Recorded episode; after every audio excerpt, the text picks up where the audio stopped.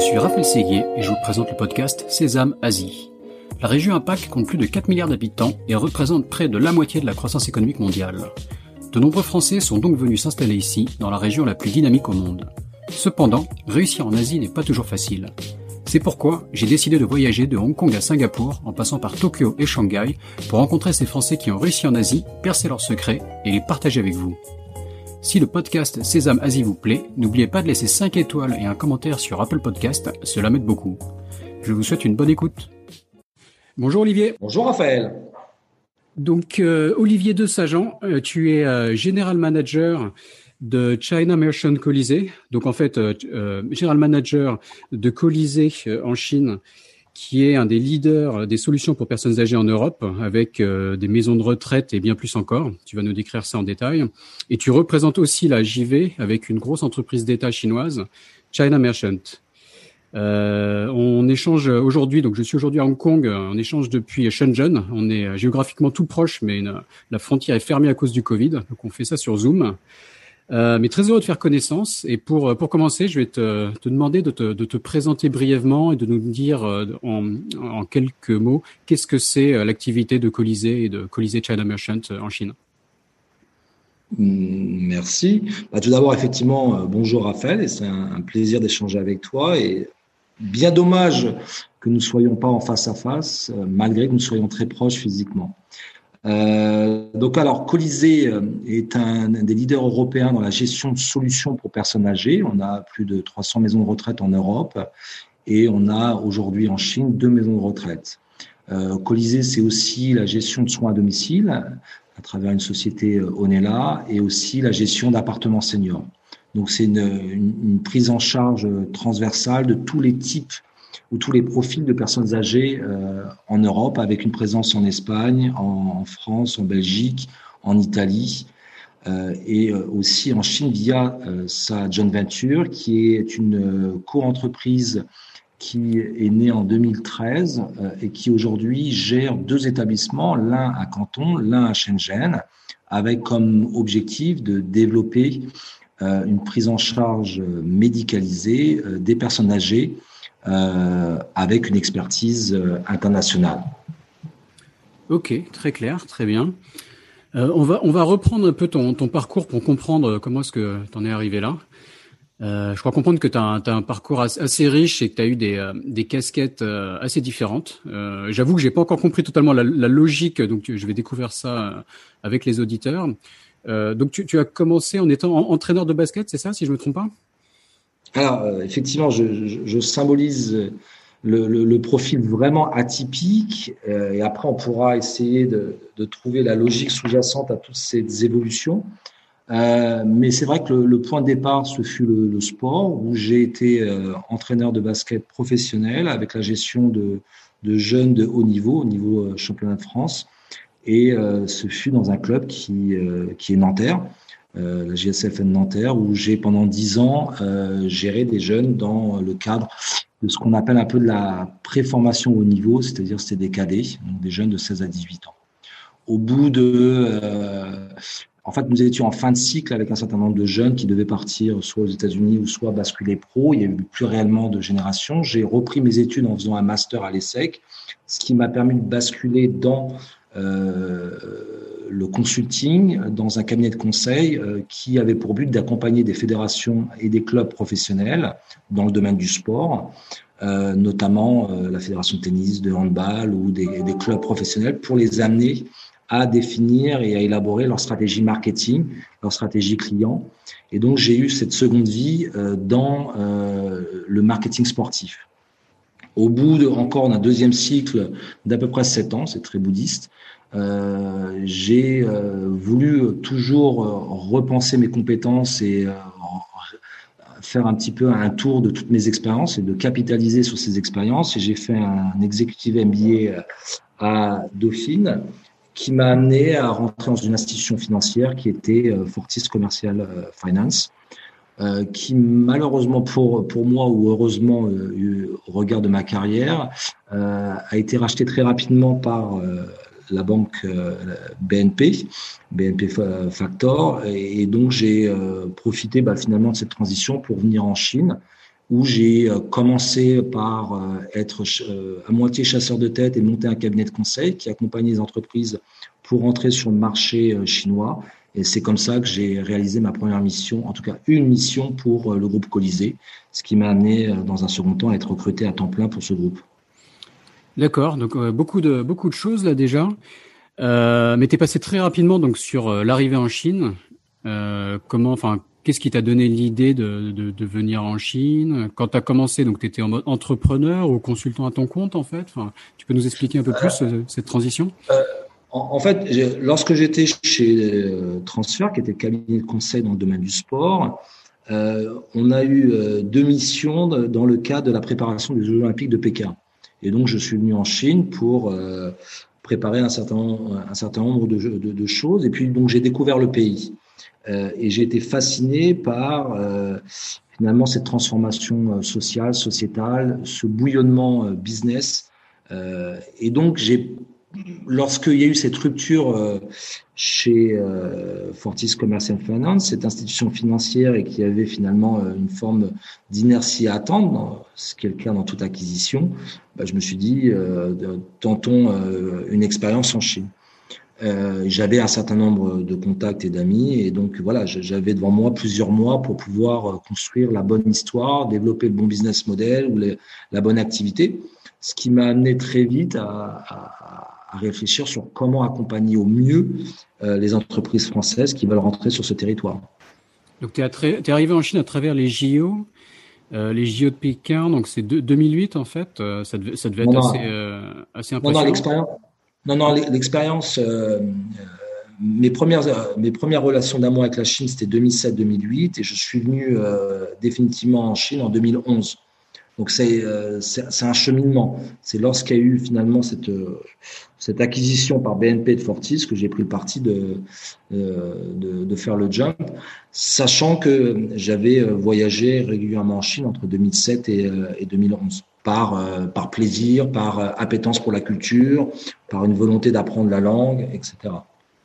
D'accord. Donc tu connaissais déjà un peu la Chine. J'allais dire que, enfin moi, moi j'ai vu les JO à Pékin en tant que en tant que spectateur. J'habite à Pékin à l'époque, et c'est vrai que la, la, Chine a mis un peu les petits plats dans les grands. Pour c'était un peu l'annonce euh, de la Chine au monde que voilà que la, Chine arrivait comme euh, comme superpuissance. Donc euh, je sais pas si toi professionnellement tu t'es retrouvé sur des projets un peu euh, démesurés. Enfin comment comment ça s'est passé bah, Moi j'avais j'avais une mission qui était le la Fédé de tennis où on était, euh, on a toujours accompagné les, athlètes de haut niveau. Donc on était là pour suivre les athlètes de haut niveau avec euh, psychologues et autres. C'était la, c'était une des fonctions de notre agence, c'est d'avoir un accompagnement sur les athlètes de haut niveau. Et puis j'ai accompagné un ami qui est devenu depuis, euh, euh qui est devenu assez important aujourd'hui en, France avec la, gestion de la de Paris 2024, qui était Tony, Tony Estanguet. Donc on a suivi, on était un peu dans le team de, de Tony Estanguet. Et malheureusement, ça s'est pas très très bien passé à Pékin. Donc euh, j'ai vu effectivement les Jeux Olympiques de l'intérieur. D'accord, ok. Et donc ensuite, euh, donc c'est une, une activité de consultant sur du, du recrutement, c'est ça? Donc euh, grosse activité en Chine, quoi. Enfin, c'est c'est euh, tout ce qui est euh, rétention de, de ses employés, RH. c'est un c'est un sujet récurrent sur le podcast. Les, les, entrepreneurs, les chefs d'entreprise nous en parlent souvent. Donc j'imagine que sur le côté, euh, voilà, si si si, le, si les staffs bougent beaucoup, euh, bah, j'imagine que sur le côté recrutement, ça doit être aussi une activité assez euh, euh assez assez riche. Euh, Oui et non parce que oui et non parce que les chasseurs de tête sont principalement en train de cibler les gros les gros profils, c'est-à-dire les CEO ou les les, euh, chefs de département et, euh, principalement pour des, boîtes internationales et donc moi françaises. Et c'est vrai que depuis 2008-2009, euh, il n'y a pas forcément de grosses rotations ou de gros recrutements. Donc c'était plutôt finalement euh, pas, pas une très très grande activité euh, pour être très pour être très transparent. Là où c'était beaucoup plus euh, sexy, c'était de réfléchir comment accompagner les groupes à rentrer sur le marché chinois. Maintenant, euh, le sujet RH est effectivement un sujet très très central. Euh, c'est vraiment la problématique de la gestion en Chine. Moi, j'étais moi, pour revenir sur euh, ma fonction d'headhunter, j'étais moins affecté parce que euh, on était en train de basculer sur la gestion à tout prix par euh, des groupes internationaux par des étrangers à du recrutement plutôt local et, peut-être qualitativement moins, moins, moins élevé. Mhm. Ok. Et donc en fait, donc, Colisée, tu as commencé à travailler euh, avec Colisée en tant que consultant, quoi. C'est euh, une approche assez classique. T'es t'es pas aussi le, premier de mes invités euh, qui a eu ce, type d'opportunité de commencer à, travailler avec une entreprise en, en, mode consultant et ensuite de devenir euh, GM de cette entreprise en l'aidant à se développer dans le pays. Euh, donc comment ça s'est passé? Donc c'était sur du recrutement que tu Colisée au début? C'était sur quelle fonction hein Non, non. En fait, ce qui s'est passé, c'est que j'ai très vite été mis en relation avec euh, Colisée qui cherchait absolument à, recruter un responsable. Et euh, sur les premiers mois, euh, la, la, question était de savoir euh, comment arriver à signer des partenariats avec des acteurs locaux. Donc, j'étais pas du tout sur la logique RH, j'étais sur une logique euh, signer des, des partenaires, euh, signer avec des partenaires des euh, opportunités de John Venture et autres. Mhm. Donc ça, ça a été une phase un petit peu assez assez rapide et puis très vite, bah voilà, on, m'a confié la responsabilité de closer les deals avec ces partenaires chinois et là en tant que salarié de Colisée. D'accord. Donc Colisée à l'époque, enfin quelle activité avait Colisée sur la Chine et comment ça s'est passé le début du développement?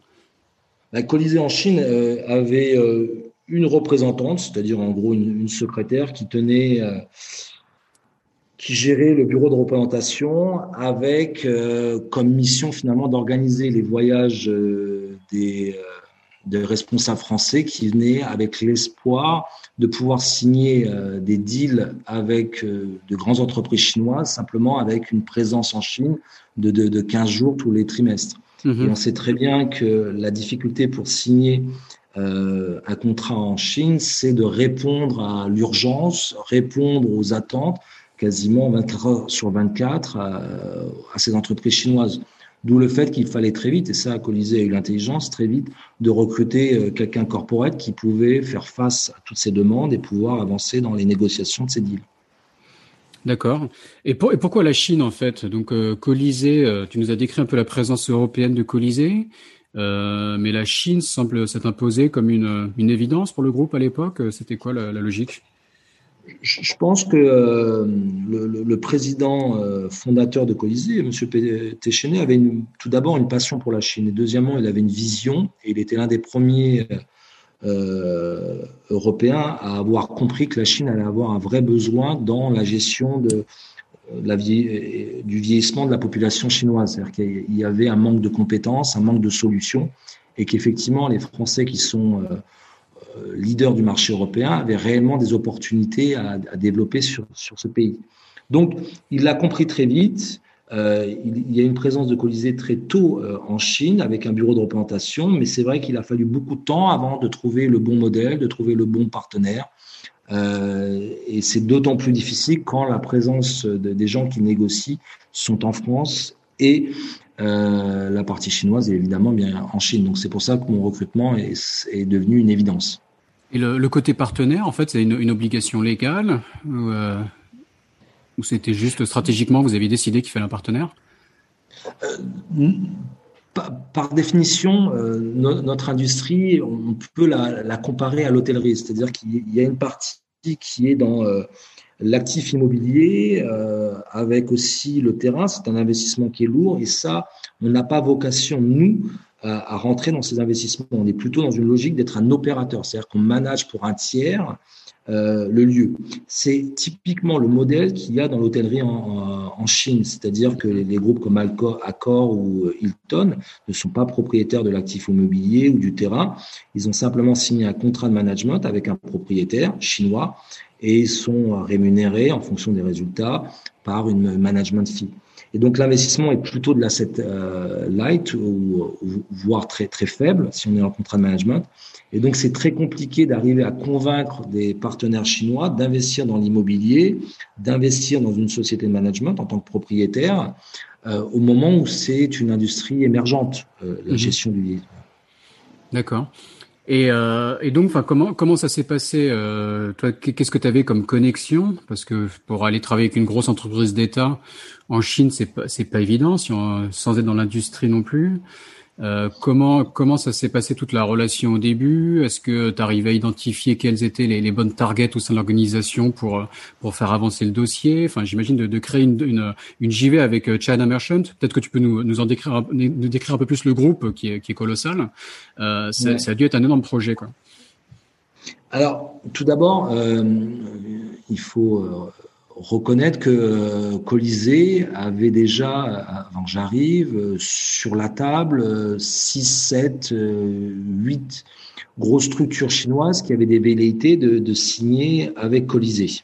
Donc voilà, j'avais déjà dans le pipe un certain nombre de deals possibles.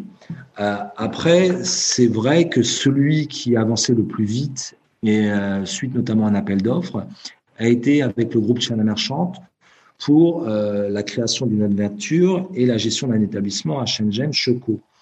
Euh, alors, qui est China Merchant? China Merchant, c'est une, je crois, euh, si je dis pas de bêtises, euh, la première entreprise d'État chinoise historiquement, avec aujourd'hui trois euh, activités le réseau bancaire, une partie gestion des ports maritimes et la troisième qui est real estate.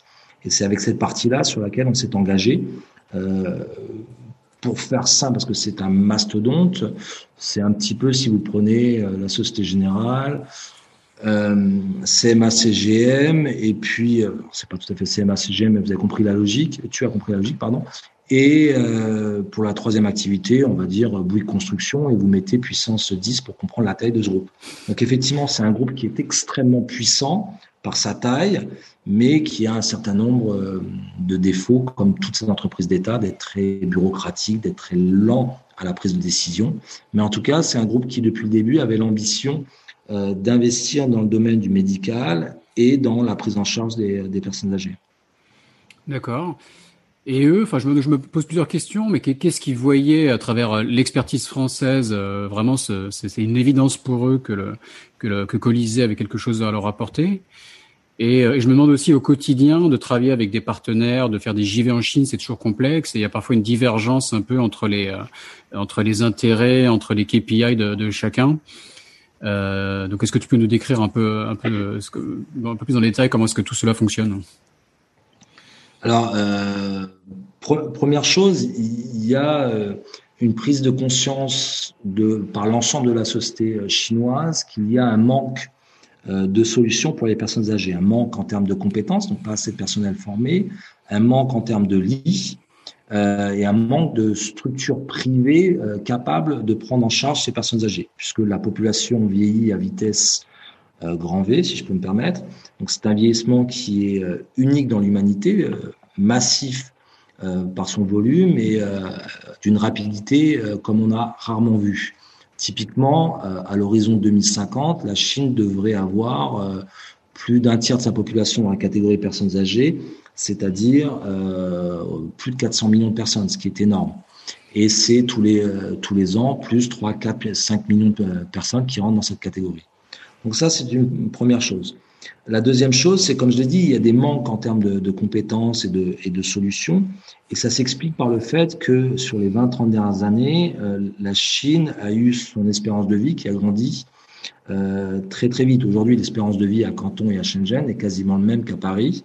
Mais il faut savoir que dans les années 70-80, euh, l'espérance de vie était aux alentours de 50 ans. Donc, passer de 50 ans à 80 ans, euh, c'est un bond qui est énorme, c'est impressionnant et euh, c'est remarquable.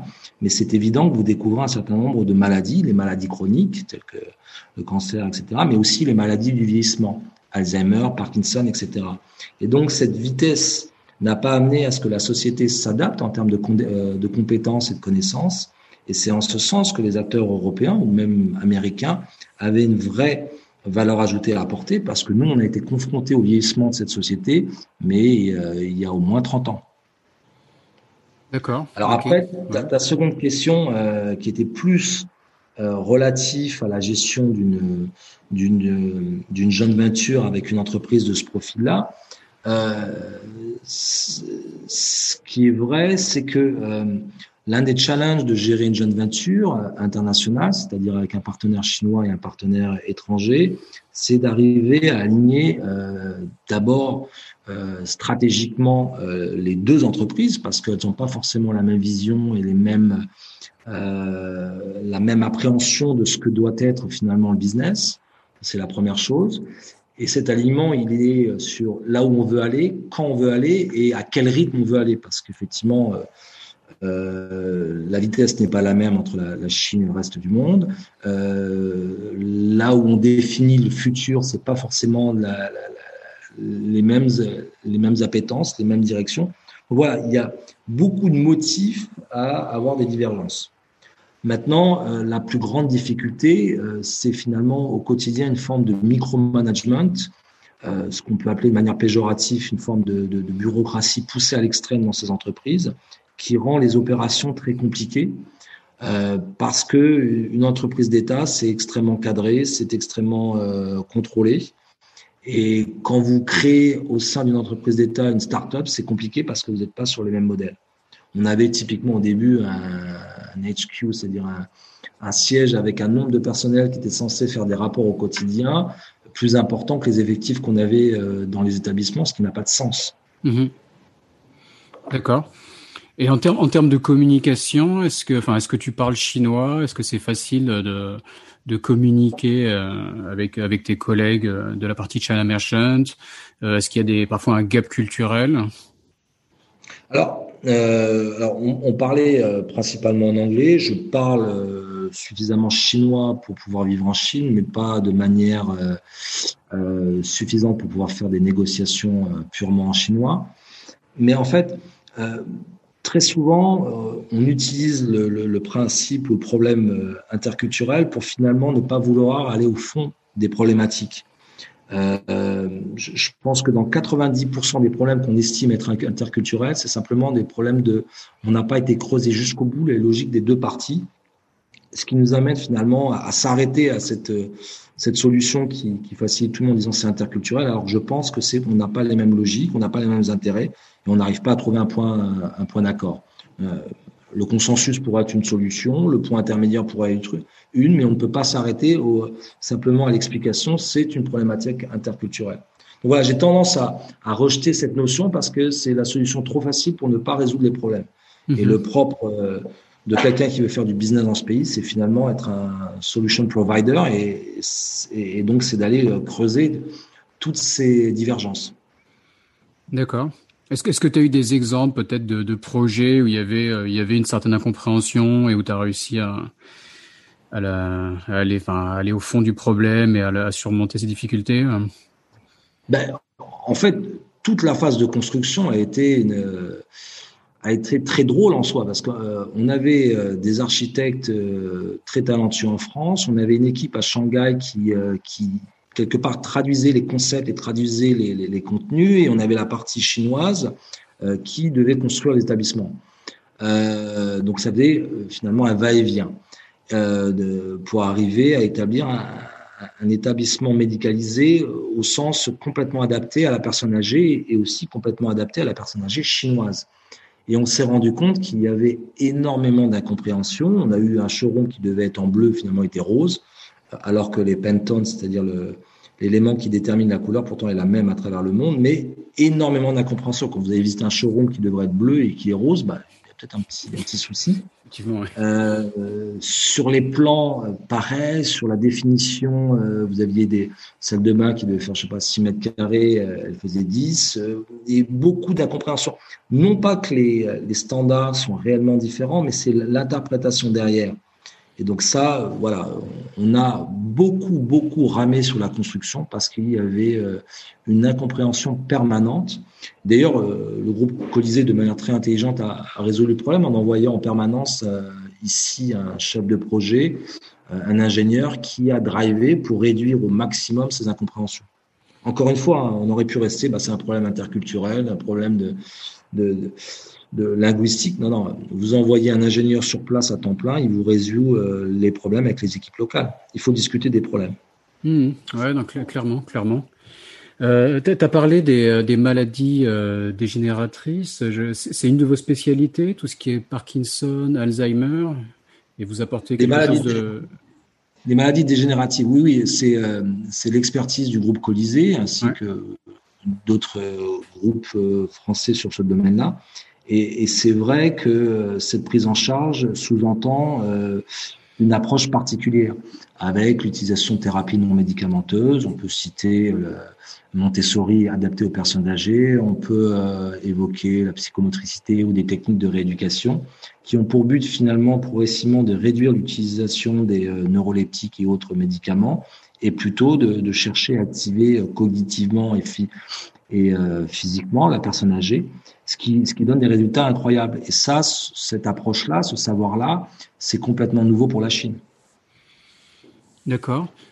Et, est comment est-ce que ça se passe? Enfin, euh, je, reviens sur le côté culturel. Euh, dis-moi si là, si là c'est aussi une, un peu superficiel ou s'il y a vraiment des différences. Mais moi, j'ai l'impression que sur le, alors bon, sur Alzheimer, Parkinson, je connais moins, mais sur la, Chine en général, sur tout ce qui est maladie mentale, euh, plus dans, le sens de, de, de folie. Euh, les gens sont un peu cachés. Il y a peut-être un peu de honte et on, les, les, malades, voilà, on, on les voit pas, ils sont cachés. Euh, est-ce que est-ce qu'on retrouve un peu cet aspect-là aussi sur du euh, sur les, ce type de maladies qui atteignent les personnes âgées?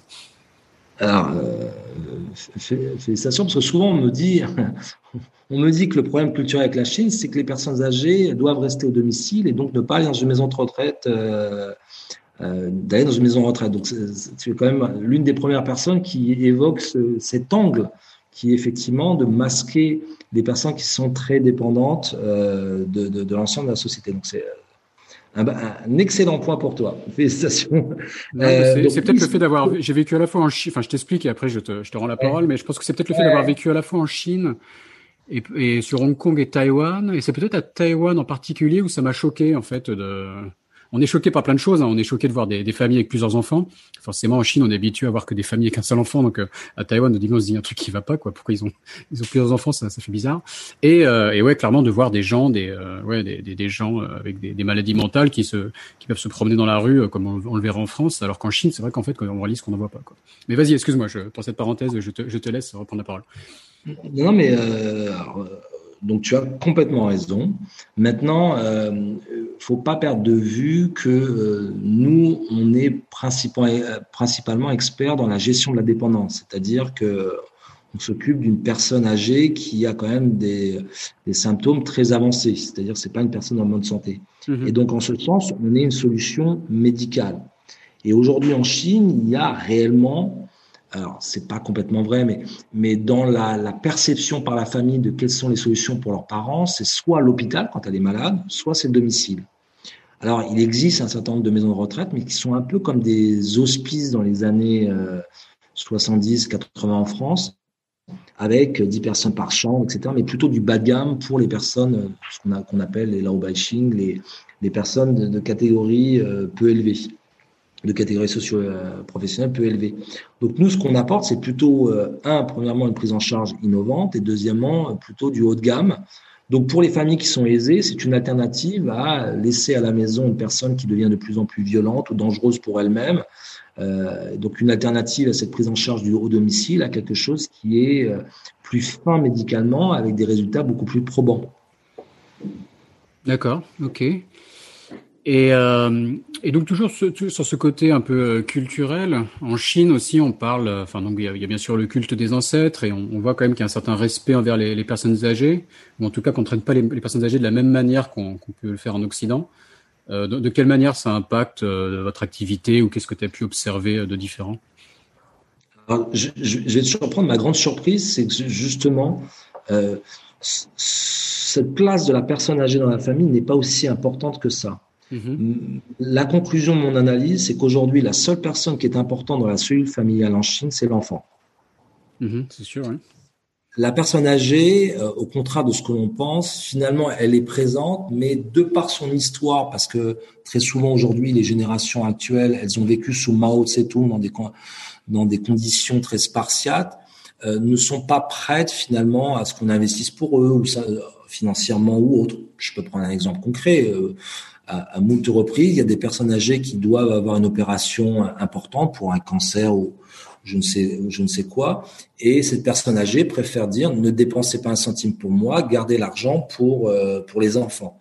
Mhm. Donc tout ça pour dire que la personne âgée n'est pas forcément au centre et l'attention n'y est pas forcément tant que ça sur un projet de vie. Le vrai projet de la, la cellule familiale reste l'enfant. D'accord. Euh, ou, à, ou, à, la limite, alors c'est moi peut-être moins le côté personne âgée, mais j'ai lu que parfois le, les conjoints euh, dormaient dans les, les chambres euh, de vos, alors je sais pas si dans les maisons de retraite ou dans les, les parties hospitalisées.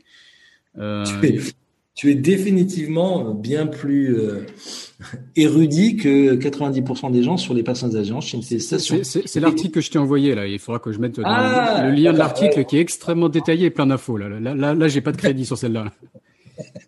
ok. Non, non, effectivement, c'est aussi un learning et une vraie surprise. C'est que les, les, couples qui ont, par exemple, le papa qui est atteint d'Alzheimer et qui est euh, dans un, avancement de la pathologie assez prononcé, euh, ne va pas aller en maison de retraite tout seul, comme c'est le cas en France. Il va venir et sa femme va venir avec lui. Il y a une logique un peu sacrificielle qui est remarquable.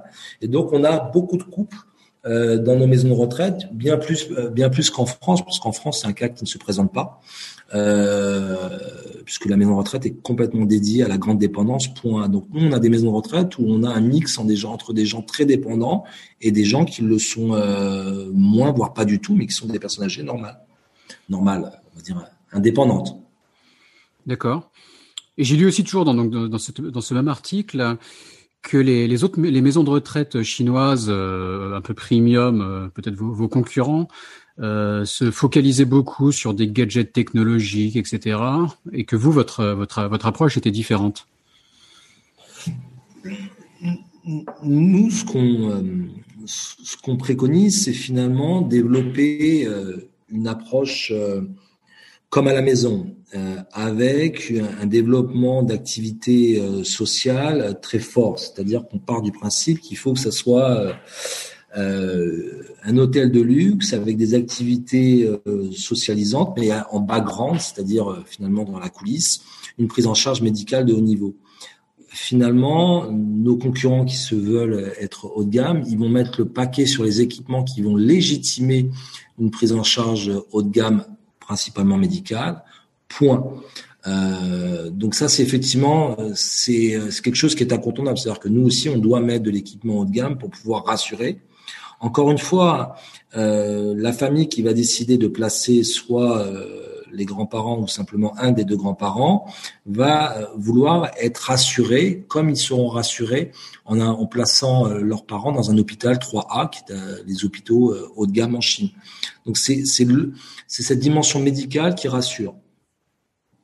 Mais c'est pas du tout ce qu'on, c'est pas du tout ce que nous on, préconise parce qu'on on, considère une, une personne âgée dans toute sa complexité euh, et euh, la vie sociale est un élément euh, fondamental et on part du principe qu'il faut qu'on adapte toutes les activités, que ce soit la nutrition, que ce soit euh, le loisir, que ce soit le rythme de vie, euh, et bien évidemment la prise en charge médicale. Il faut qu'on adapte tout à, à, chaque personne pour que cette personne puisse, même si elle est euh, en fin de vie, avoir une qualité de vie remarquable. En gros, c'est pas parce que euh, vous êtes en fin de vie que vous n'avez pas le droit de, de vivre avec plaisir et quelque part, j'ai envie de dire, passion votre vie. Mmh D'accord. Et sur, sur l'aspect médical, vous avez des, des, médecins français qui interviennent. comment comment ça se passe? L'engagement de, de, de, Colisée, pour le coup, euh, assez remarquable. Donc, c'est pas de la promotion pour mon groupe, mais euh, était de se dire, c'est que transférer un savoir-faire, c'est compliqué dans un pays, notamment sur des notions médicales, et donc il faut qu'il y ait un appui permanent et un appui fort de la part de nos experts français. Donc, ce qu'on a euh, ce qu'on a fait, c'est de mettre en place une double logique, d'avoir en permanence ici un ou deux représentants du groupe qui bah, apportent euh, leur expertise, que ce soit des infirmières, des docteurs, etc. Donc on a eu en permanence euh, un représentant du corps médical et euh, le directeur médical du groupe ou le, directeur qualité ou le directeur des opérations ou, des infirmières chefs sont venus tous les tous les mois une semaine pour former les équipes dans les deux établissements. Donc voilà, cette forte présence avait pour but d'accompagner au mieux le développement des compétences des équipes locales.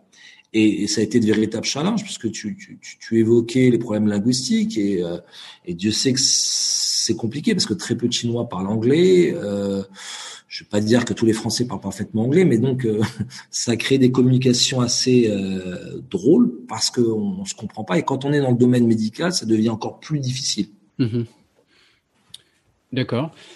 Euh, et, et, cette, et, cette, image française, enfin, c'est vraiment mis en avant. Je veux dire, les, vos clients chinois, ils, ils vont chez Colisée euh, en se disant c'est une maison de retraite à la française, il y a une expertise française, une image de marque française. Tu as aussi, euh, as aussi expliqué que les, les, les gens, ces personnes âgées voulaient avoir une fin de vie dans, dans les meilleures conditions possibles. Est-ce que, est -ce que le côté français, voilà, ils se disent ça va être un cadre de vie à la française? Alors, euh, au début, nous avions cette croyance que ça allait être un accélérateur euh, sur le plan marketing. La, dimension internationale résonne pour les Chinois qui ont déjà euh, voyagé à l'étranger ou travaillent à l'étranger. Donc ça, c'est une première chose. Pour les Chinois qui finalement sont très peu sortis du pays, la dimension internationale, euh, c'est pas forcément un élément clé dans le processus de décision. Donc il faut que sur place, vous soyez capable de construire la bonne histoire. La bonne histoire, elle se construit avec un, décor haut de gamme euh, et qui quelque part nous euh, différencie par rapport aux acteurs. C'est une première chose. Et deuxième chose, il faut pouvoir raconter cette prise en charge différente de ce que font les acteurs locaux.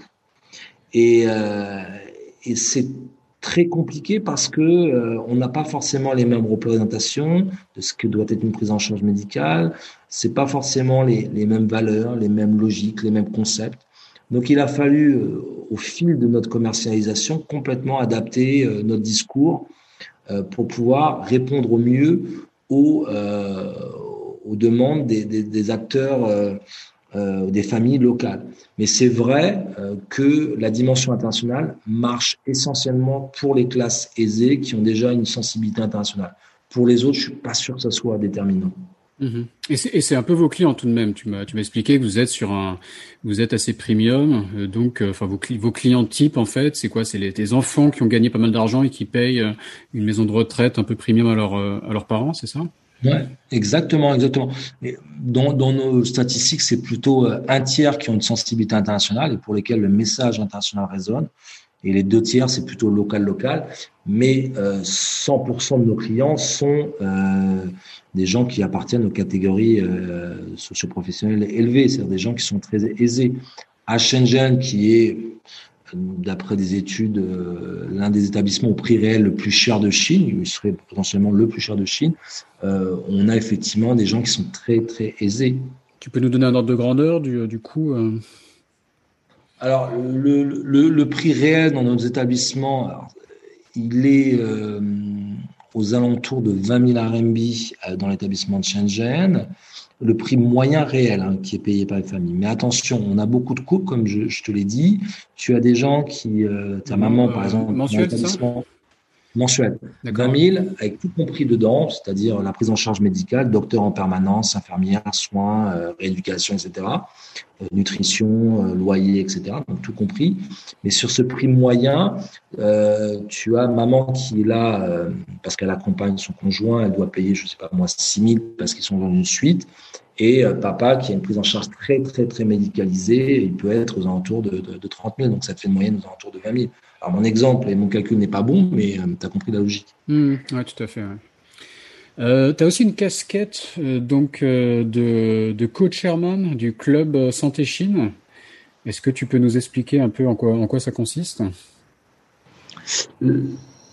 Le, club santé, à l'origine, c'était de se, dire qu'on réunit l'ensemble des entreprises françaises pour promouvoir l'excellence de notre filière santé en Chine et que quand on est ensemble, on est beaucoup plus fort et on l'est d'autant plus qu'on est sous l'égide et la casquette de l'ambassade et du ministère de la Santé, pour faire simple.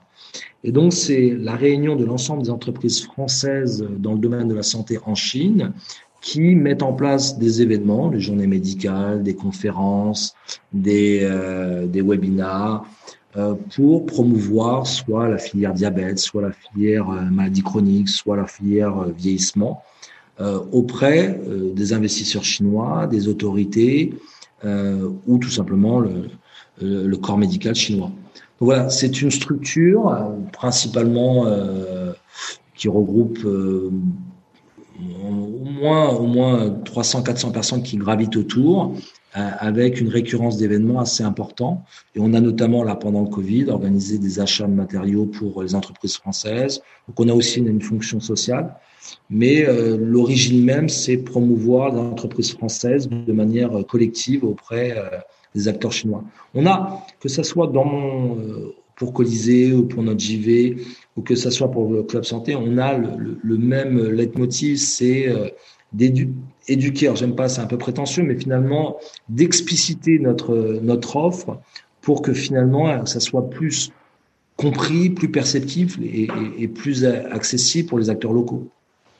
D'accord. Et, euh, quelque part, même au niveau de Colisée, si je comprends bien, vous avez pas mal de fournisseurs ou d'entreprises partenaires françaises avec lesquelles vous travaillez, c'est ça?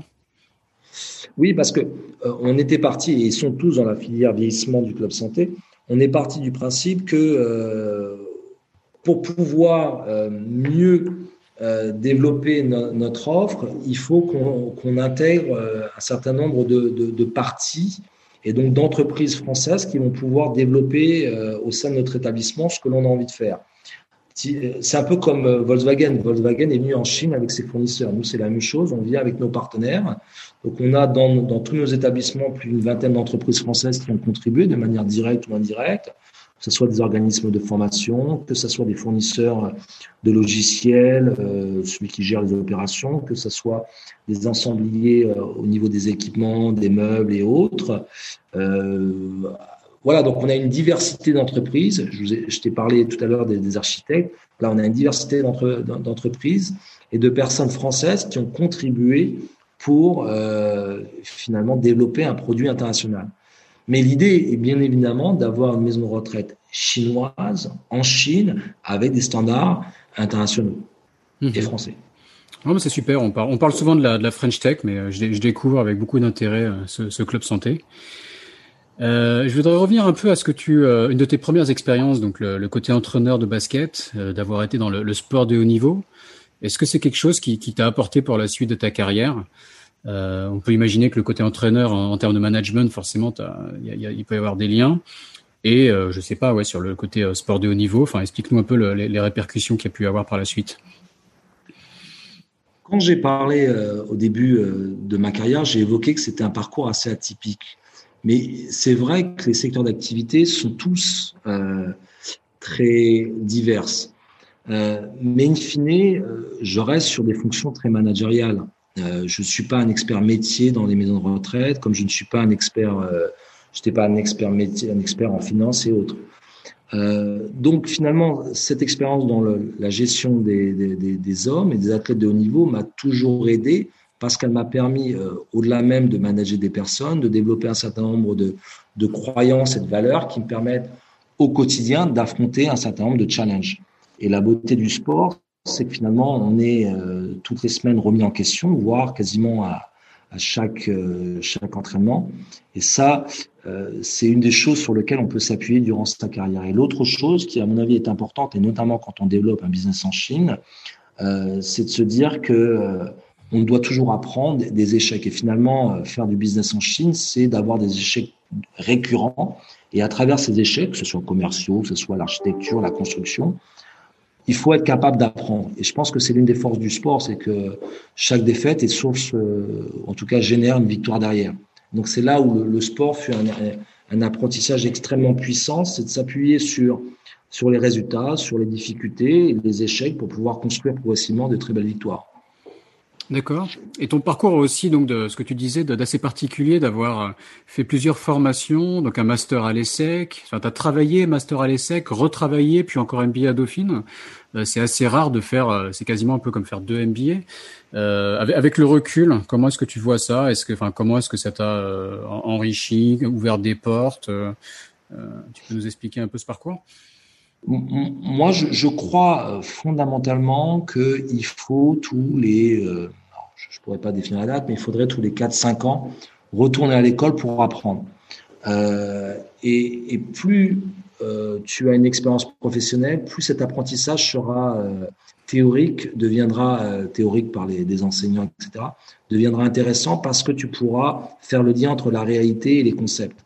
Donc moi, malheureusement, je n'ai pas le bonheur de pouvoir refaire notre je sais pas, un master ou une autre formation, mais si j'avais le temps et si j'avais l'opportunité, je me relancerais dans cette démarche de refaire une formation en plus de mon activité professionnelle parce que ça permet réellement euh, de se poser, de réfléchir sur là où on en est, euh, d'analyser les expériences et de pouvoir devenir un petit peu plus pertinent de manière un peu donc moi je, préconise auprès de tout le monde de, faire ce genre de, master professionnel parce que c'est pertinent.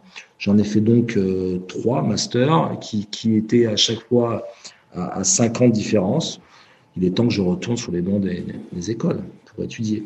Maintenant, je pense que euh, la, Chine, euh, c'est à travers la complexité au quotidien de manager des équipes, problèmes linguistiques, interculturels, mais aussi euh, compréhension de, de ce qu'est le business dans le pays, euh, les logiques euh, comptables, financières et surtout marketing qui sont complètement différentes de ce que l'on peut rencontrer euh, en France, c'est un, un, MBA permanent.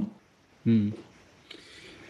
Donc après toutes ces années en Chine, donc tu as, vécu à Pékin, tu as vécu à Shenzhen, qui sont, je sais pas, je sais pas, il y a quoi, il y a 2-3 000 kilomètres d'écart entre les deux. Qu'est-ce que comment se passe ta vie en Chine? Comment ça s'est passé? Euh, Est-ce que tu t'épanouis toujours dans, dans, le, dans le pays après toutes ces années? Est-ce que tu préfères Shenzhen à Pékin? Est-ce que tu peux nous Alors, moi, j'aimais beaucoup, j'aimais beaucoup euh, Pékin parce qu'il y avait euh, surtout au début, lorsque je, je suis arrivé en début des années 2010, il y avait une vraie effervescence. C'est-à-dire qu'il y avait une, il y avait une, on sentait une société qui était vraiment euh, pas du tout sclérosée, qui était extrêmement euh, dynamique, ça réfléchissait, il y avait plein de, plein de rêves, business, plein d'entrepreneurs qui avaient des idées euh, euh extrêmement pertinentes. Donc voilà, Pékin, c'était une expérience extrêmement riche. J'ai rencontré beaucoup de gens. J'ai, on a même construit, créé un, un think tank. Et il y avait des gens extrêmement brillants avec qui on avait, il y avait plein de choses à apprendre. Donc c'était une vraie belle expérience Pékin. Euh, au-delà de la vie que je trouve, euh, j'aime beaucoup les Pékinois parce qu'ils sont euh, un peu bruts, mais ils sont, ils sont, il y a une sensibilité, il y a une, voilà, il y, a, une histoire derrière chaque personne. J'aime beaucoup Pékin. Maintenant, que ce soit la pollution, que ce soit le froid, on est beaucoup mieux à Shenzhen, qui est une ville jeune, qui est une ville euh, propre, très écolo, très écolo dans sa démarche. Euh, c'est une ville euh, où il y a très peu de pollution, comme j'ai dit, mais c'est une ville verte. C'est une ville aussi, il y a pas mal d'innovations euh, sociales pour une forme d'éducation. Là, le, là, le terme, je peux l'employer parce que c'est extrêmement appliqué par les, les, autorités locales pour améliorer les comportements euh, de vie, euh, de vie en commun.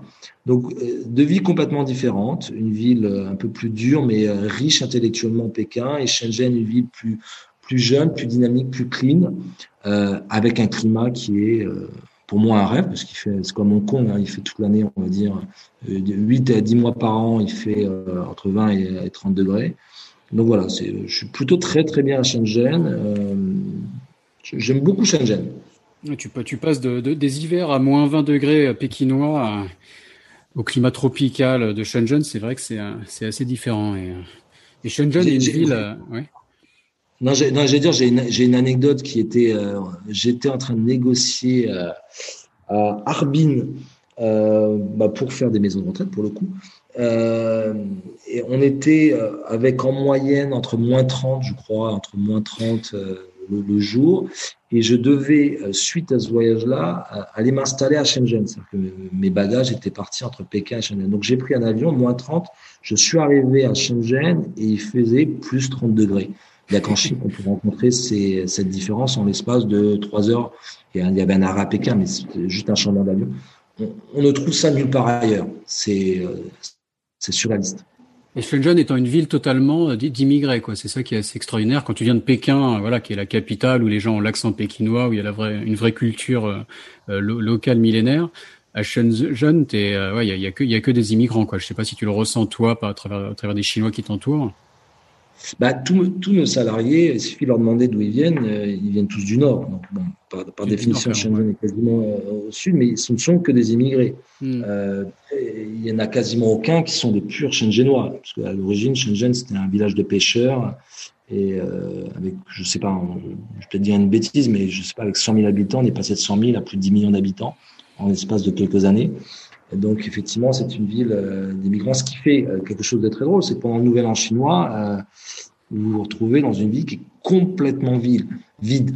C'est-à-dire mhm. que tout le monde repart euh, là c'est dans le pays d'origine, et là, vous êtes complètement vide. Ce qui n'est pas complètement le cas à Pékin, parce qu'à Pékin, pendant le Nouvel An chinois, il y, a, il y, a, une effervescence, il reste une certaine population qui reste présente parce que ce sont des, des, des, Pékinois.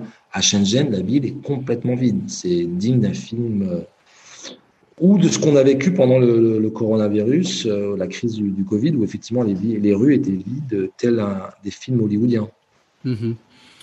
Et si on se projette un peu sur le futur, donc euh, avec Colisée, quels sont vos, vos, gros projets? Qu'est-ce qui va se passer dans les années qui viennent? Bah, que, Premièrement, on vient d'avoir une année un peu compliquée avec le, le Covid, où on a été en, euh, en forte pression et responsabilité, parce qu'on a été, euh, nos, nos, résidents sont restés enfermés dans l'établissement comme nos salariés pendant plus de 250 jours. Mhm. Donc euh, c'était un confinement total, ce qui était un choix des autorités locales euh, chinoises, ce qui n'est pas le cas en France où les salariés rentraient chez eux. Euh, il pouvait y avoir aussi des visites des familles, alors qu'en Chine, ils ont, le parti a été euh, euh, pris de complètement fermer à clé les établissements. Donc on, on sort d'une année où nos salariés sont restés enfermés dans l'établissement pendant 250 jours avec les sans, résidents. Sans voir, la, sans voir la famille. Euh, ils ont toujours pas vu leur famille, 250 jours sans voir famille, ni euh, et les salariés, pareil, ils sont restés enfermés à l'intérieur. D'accord. Donc c'est une expérience sur, surréaliste, euh, admirable de la part de, de, dévouement et de sacrifice de la part des, des, des salariés, et quelque part de, de, de soumission, parce que c'est un, un ordre de l'État, donc finalement il n'y a pas de contestation. Mm-hmm. Mais euh, c'est quelque chose qui est inenvisageable euh, en Occident. Donc on sort de cette année qui a été euh, très compliquée. On, on vient d'avoir euh, à Shenzhen un cas, un cas. Et donc on avait été déconfiné hein, le 1er octobre, le, le jour de la, le lendemain de la fête nationale, donc le 2 octobre. Et là on vient de recommencer à être refermé à clé.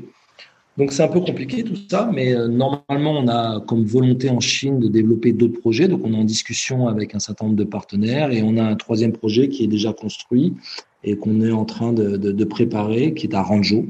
Donc on a des volontés, que ce soit avec China Merchant ou avec d'autres acteurs, de d'essaimer euh, notre expérience réussie. Parce qu'aujourd'hui, après trois ans, on a démontré qu'on avait une vraie valeur ajoutée par rapport aux acteurs locaux, parce que euh, on a une qualité de soins, on a un certain nombre de miracles, des gens qui recommencent à,